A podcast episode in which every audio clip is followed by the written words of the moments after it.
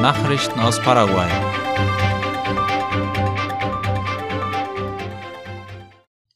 Die neue Brücke über den Fluss Tebiquari in Nyembuku wird heute gesperrt. Bis zum 29. Januar soll die Brücke statischen Belastungstests unterzogen werden, die noch anstehen. Das gab die staatliche Nachrichtenagentur IP Paraguay unter Berufung auf das MEOPC bekannt. Die Brücke ist mit 1175 Meter die längste Brücke auf der neuen Fernstraße, die zwischen Alverdi und Pilar gebaut wird. Sie war gegen Ende 2021 fertiggestellt und am 18. Dezember vorübergehend für den Verkehr freigegeben worden. Für die Dauer der Belastungstests bis Ende Januar wird die Überfahrt über den Tebiquari dort wieder ausschließlich per Boot erfolgen. Im Februar beginnt ein neuer Kurs in politischer Bildung für Frauen. Wie die staatliche Nachrichtenagentur IP Paraguay bekannt gab, beginnt am 2. Februar ein neuer Vortragszyklus mit weiblichen Entscheidungsträgern. Die Kurse finden mittwochs und donnerstags von 15 bis 19 Uhr in der Zentrale der Wahlbehörde statt. Einschreiben kann man sich vom 15. bis zum 24. Januar auf der Internetseite www.tsje.gov.py. Organisiert wird der Kurs von der Wahljustiz in Zusammenarbeit mit dem Institut für Demokratie und Wahlhilfe International IDEA, dem Entwicklungsprogramm der Vereinten Nationen PNUD und der Europäischen Union. Experte fordert Eltern dazu auf, ihre Kinder in der digitalen Welt zu beaufsichtigen, zu erziehen und anzuleiten. Seit Beginn der Covid-19-Pandemie sind zahlreiche Kinder und Jugendliche vermehrt in die digitale Welt eingetreten, sowohl um ihre Hausaufgaben zu erledigen, als auch um mit ihren Lehrern, Klassenkameraden und Freunden in Kontakt zu bleiben. Die Anwendung der Technologie kann je nach Alter und den von den Kindern genutzten Plattformen Risiken bergen, schreibt die Tageszeitung La Nación. Dem Vorsitzenden der Stiftung für Online-Schutz, Christian Alvarenga zufolge, gehören zu den häufigsten und bereits bekannten Risiken Cybermobbing und sexuelle Belästigung im Internet. In einem Interview wies er darauf, dass Minderjährige heutzutage mit enormer Leichtigkeit an pornografische Inhalte herankommen und durch Videospiele gewaltverherrlichende Inhalte konsumieren. Erziehen, um zu schützen, das ist das A und O, betonte der Fachmann und fügte hinzu, dass man Kindern schon immer beigebracht hat, nicht mit Fremden in der realen Welt zu sprechen, was man ihnen auch in Bezug auf die Internetwelt beibringen sollte. Alvarenga ermutigte die Eltern außerdem dazu, ihren Kindern Grenzen zu setzen, was die Dauer und Art der Nutzung des Internets betrifft. Auch die Reisproduktion ist von der Dürre betroffen. Das erklärte der Koordinator des Risikomanagements des Ministeriums für Landwirtschaft und Viehzucht MAG Edgar Meyeregger. Wie die Tageszeitung Ultima Hora schreibt, wies er darauf hin, dass die Reisbauern für die Bewässerung ihrer Felder stark von Wasserläufen abhängig sind. Eine Gruppe von 50 Kleinbauern in der Siedlung 29 de Octubre im Departement Misiones hat ihre Reisernte bereits aufgrund der Dürre vollständig verloren. Um den Produktionsrückgang zu bewältigen, wird die Regierung über das nationale Wirtschaftsteam Steuererleichterungen und andere Maßnahmen einführen, um die Refinanzierung der Schulden zu ermöglichen den stärksten Mengenrückgang im Jahr 2021 und den Preisverfall hat die Reisproduktion mit einem Rückgang der Deviseneinnahmen um fast sieben Prozent erlitten, das heißt etwa 263 Millionen US-Dollar. Aufruf an Freiwillige zur Unterstützung der Sammlung für Krebspatienten. Die Asociación Manos Solidarias del Alto Paraná, AMSAP, sucht mindestens 800 Freiwillige, die sich an ihrer jährlichen Sammlung beteiligen möchten. Laut AVC Color sollen 180 Millionen Guaraníes zugunsten von Krebspatienten gesammelt werden. Die Aktion findet am Freitag, den 11. und Samstag, den 12. Februar statt. Wie die Vertreterin der Organisation Eva Mendes sagte, sind derzeit mehr als 350 Patienten registriert, die auf die von AMSAP geleistete Hilfe angewiesen sind. Darunter befinden sich mehr als 100 Kinder. Mendes erklärte, dass AMSAP in Alto Paraná die einzige Organisation ist, die krebskranke Kinder unterstützt. Die Erkrankten müssen in die Hauptstadt reisen, da es in der Region keine pädiatrische Behandlung gibt. Die von AMSAP geleistete Hilfe beinhaltet Tickets für die Reisen, Sauerstoff, Krankenwagen, private Transfers, Windeln, Medikamente und anderes. Darüber hinaus verfügt die Organisation über ein Büro im Stadtteil Fatima in Ciudad del Este, wo von Dienstag bis Freitag Sprechstunden abgehalten werden. Paraguay hat den Impfausweis in die Einreisevoraussetzung eingefügt. Das Gesundheitsministerium hat heute verkündet, dass für die Einreise nach Paraguay an jeder Grenzübergangsstelle ein Impfausweis erforderlich sein wird.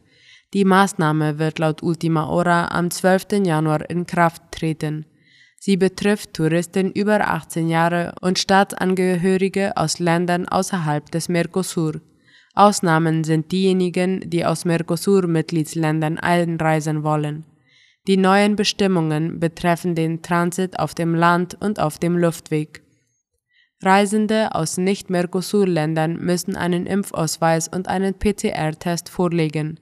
Paraguayische Staatsangehörige aus Ländern außerhalb der Region, die ihre Covid-19-Impfung nicht nachweisen können, dürfen aus humanitären Gründen trotzdem einreisen. Dabei muss aber ein negativer PCR-Test für Covid-19 vorgelegt werden. Das Gesundheitsministerium hat zudem klargestellt, dass Reisende, die die zweite Dosis eines Zwei-Dosen-Schemas oder eine der Einzeldosen erhalten haben, als vollständig geimpft gelten. Händler fordern den Rücktritt des Direktors des Mercado Cuatro. Heute Morgen haben sich die Marktverkäufer auf den Straßen Eusebio Ayala und General Aquino in Asunción mobilisiert. Laut La Nación fordern sie somit die Ablösung des Leiters vom Mercado Cuatro, Juan Villalba. Wie der Präsident der Händlervereinigung des Mercado Cuatro, Leonardo Ojeda, erklärte, sind sie als Verkäufer gegen die Öffnung der Galerien und den damit zusammenhängenden Abbau der eigenen Stände. Ojeda behauptet, der derzeitige Leiter Villalba schwäche und unterdrücke den Markt, anstatt ihn zu unterstützen und zu schützen. Die Demonstranten haben während ihres Aufmarsches zudem darauf hingewiesen, dass sie keine Hilfe von den Behörden erhalten und protestieren gegen die neuen Maßnahmen, die sie als willkürlich bezeichnen. Sie bitten um kompetentes Personal, das sich ihre Probleme anhört und sie löst. Mehr als 6600 neue Unternehmen wurden im Jahr 2021 registriert. Das wurde laut La Nation von dem Ministerium für Arbeit, Beschäftigung und soziale Sicherheit MTES bekannt gegeben. Mit der Registrierung haben Unternehmen jeglichen Formats ihre Wirtschaftstätigkeit formalisiert. Den Aufzeichnungen zufolge schaffen diese Unternehmen fast 20.000 neue Arbeitsplätze. Seit der Gründung der MTES wurden nach dessen Angaben rund 74.000 Unternehmen angemeldet und legalisiert. Davon gehören fast 90 Prozent zu der Kategorie der Kleinst-, Klein- und Mittelunternehmen. Es wurde eine Anzeige bei der Staatsanwaltschaft gegen ehemalige Direktoren der Notarvereinigung erstattet. Eingereicht wurde diese vom Präsidenten des Colegio de Escribanos del Paraguay Jorge Augusto Miller Dona und dem Rechtsanwalt Juan Claudio Gaona. In der Anzeige wurde laut AVC Color angegeben, dass der frühere Vorstand es versäumt hat, die dem obersten Gerichtshof zustehenden Gelder zu überweisen. Die Summe der Schuld beträgt offiziellen Angaben zufolge fast 50 Milliarden Guaraníes und wurde in der Zeitspanne vom Jahr 1999 bis 2021 angehäuft. Außerdem wurden angeblich die Finanzen der Institution missbraucht. Gefordert werden nun unter anderem, dass genaue Untersuchungen durchgeführt und die Vermögen der Verantwortlichen beschlagnahmt werden, um die Schuld und den Gerichtsprozess bezahlen zu können.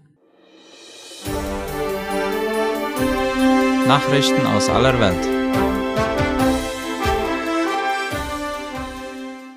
Suu Kyi ist in Myanmar zu weiteren vier Jahren Haft verurteilt worden. Das Regime in Myanmar setzt seinen Repressionskurs gegen die entmachtete de facto Regierungschefin Aung San Suu Kyi unbeirrt fort. Nun hat ein Sondergericht laut der Deutschen Welle eine weitere Haftstrafe von vier Jahren gegen die 76-Jährige verhängt.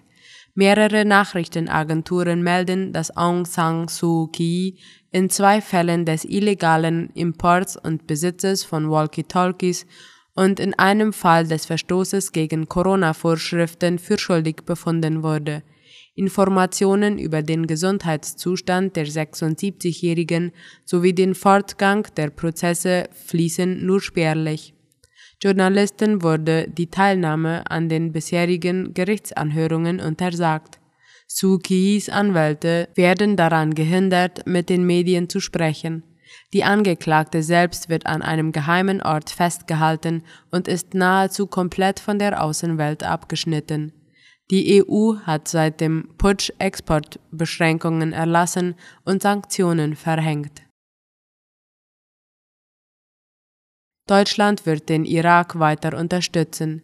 Die deutsche Verteidigungsministerin Christine Lambrecht hat deutsche Soldaten in Jordanien und dem Irak besucht. Darüber berichtet die Deutsche Welle.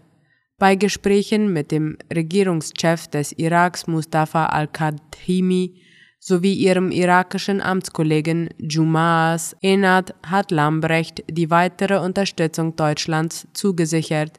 Der Kampf gegen den IS sei noch keineswegs gewonnen, obwohl schon Erfolge erzielt werden konnten, hieß es. Die sozialdemokratische Ministerin hatte sofort nach ihrem Amtsantritt angekündigt, alle Auslandseinsätze der Bundeswehr einer genauen Überprüfung zu unterziehen. Unter anderem soll sich noch im Januar das Kabinett mit der Verlängerung des Irak-Mandats befassen. Wie Lambrecht sagte, müssten dabei die Situation vor Ort sowie die Sicherheit der Bundeswehrangehörigen genau analysiert werden. Auch müsse überprüft werden, wie die irakische Regierung zu dem Einsatz stehe, hieß es. Insgesamt beteiligt sich Deutschland aktuell mit rund 240 Soldaten an Einsätzen in Jordanien, Irak und über Syrien. ECOWAS schließt die Grenzen zu Mali. Auf einem Sondergipfel in Ghanas Hauptstadt Accra hat die Wirtschaftsgemeinschaft westafrikanischer Staaten ECOWAS harte Sanktionen gegen Mali wegen der verzögerten Wahlen verhängt. Alle Grenzen zum Mitgliedsland werden ab sofort geschlossen und alle nicht lebenswichtigen Handelsbeziehungen unterbrochen. Weiter heißt es in der Abschlusserklärung des Gipfels, dass alle Finanzmittel des Sahelstaats bei der ECOWAS Zentralbank eingefroren würden. ECOWAS fordert laut der deutschen Welle von Mali, den geplanten Wahltermin im Februar einzuhalten. Die Junta will jedoch erst nach einer landesweiten Konferenz einen Wahltermin festlegen. Die westafrikanische Gemeinschaft hat daraufhin Reiseverbote gegen die malische Junta bereits verhängt und die finanziellen Vermögenswerte aller Mitglieder und ihrer Familien eingefroren. Der Krisenstaat Mali hat seit 2012 drei Militärputsche erlebt und ist politisch äußerst instabil. Amnesty fordert Schließung des Guantanamo-Gefängnisses. Die Menschenrechtsorganisation Amnesty International hat den US-Präsidenten Joe Biden aufgefordert, das Gefangenenlager Guantanamo zu schließen. Darüber informiert die Tagesschau. Der US-Experte der Menschenrechtsorganisation Sumit Bhattacharya behauptete der Nachrichtenagentur DPA gegenüber, das Lager werde mit Willkür, Ungerechtigkeit und Folter geführt. Es müsse geschlossen werden, so der Experte. Menschen, die an Folter oder an anderen illegalen Aktionen beteiligt waren, müssten vor Gericht gestellt werden, um sich für ihre Taten zu verantworten. Die ersten Gefangenen waren am 11. Januar 2002 in das Camp im US-Marinestützpunkt Guantanamo Bay auf Kuba gebracht worden. Insgesamt waren zeitweise fast 800 Menschen in Guantanamo inhaftiert.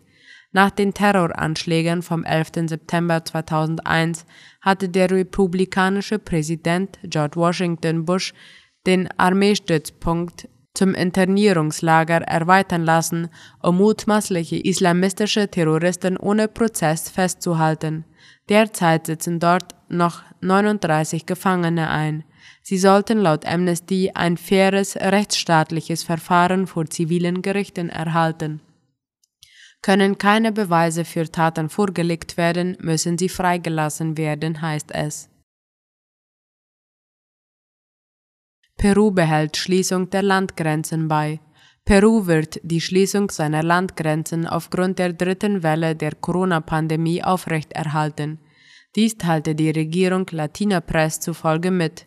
Die Grenzschließungen werden ständig überprüft.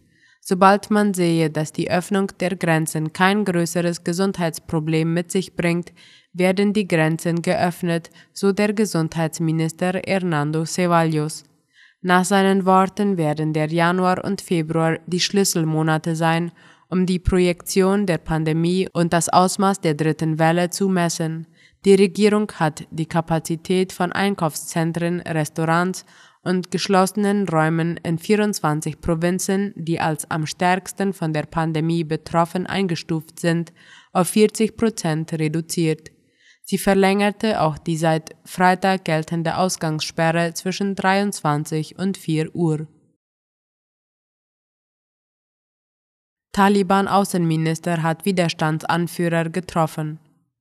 Der Außenminister der in Afghanistan regierenden Taliban hat im Nachbarland Iran Anführer des Anti-Taliban-Widerstandes getroffen, wie der ORF berichtet. Amir Chan Mutaki habe bei dem Treffen mit Ahmad Massoud und Ismail Chan von der Nationalen Widerstandsfront NRF versichert, dass diese unbesorgt nach Afghanistan zurückkehren könnten, teilte Taliban-Sprecher Sabihullah Mujahid heute auf Twitter mit. Vom NRF gibt es bisher keinen Kommentar zu dem Treffen. Ahmad Massoud ist der Sohn eines legendären Anti-Taliban-Kämpfers, der 2001 getötet wurde. Nach der militärischen Machtübernahme durch den Taliban Mitte August zog er sich in die Provinz Panjshir zurück, um von dort aus Widerstand zu leisten. Die Taliban konnten aber nach kurzer Zeit auch Panjshir einnehmen. Massoud und andere Anti-Taliban-Figuren flohen dann ins Ausland, vor allem nach Tadschikistan, in die Türkei und den Iran. Deutschland plant klares Nein zu EU-Atomkraftvorschlag. Deutschland will den Vorschlag der EU-Kommission, Atomkraftwerke als nachhaltig einzustufen, ablehnen. Die Stellungnahme der deutschen Regierung werde ein klares Nein zur Aufnahme der Atomkraft in die Taxonomie beinhalten, sagte die deutsche Umweltministerin Steffi Lemke gestern dem ORF zufolge. Die EU verlängerte unterdessen die Frist für Stellungnahmen der Mitgliedstaaten um eine Woche bis zum 21. Januar. Die ablehnende Haltung zum Kommissionsvorschlag werde von der Ampelregierung geschlossen vertreten, so Lemke. Die deutsche Stellungnahme werde in den nächsten Tagen fertig sein und dann nach Brüssel weitergeleitet werden, hieß es. Mehreren europäischen Ländern geht das Krankenhauspersonal aus. Durch die stark steigenden Omikron-Infektionsraten wird in mehreren europäischen Ländern das Klinikpersonal knapp. Staaten wie Großbritannien, Spanien, die Niederlande und Italien sind zurzeit besonders betroffen, wie der Spiegel schreibt. Zwar deutet einiges darauf hin, dass die rasant verbreitete Variante des Coronavirus seltener starke Krankheitssymptome auslöst, Dennoch müssen aufgrund der extrem hohen Ansteckungszahlen zahlreiche Menschen behandelt werden. Zugleich sind massenhaft Ärzte und Pflegekräfte in Quarantäne oder infiziert. Nun suchen Politiker und Beteiligte nach neuen Wegen, um die Überlastung des Systems zu verhindern. Soweit die Nachrichten am Montag. Auf Wiederhören.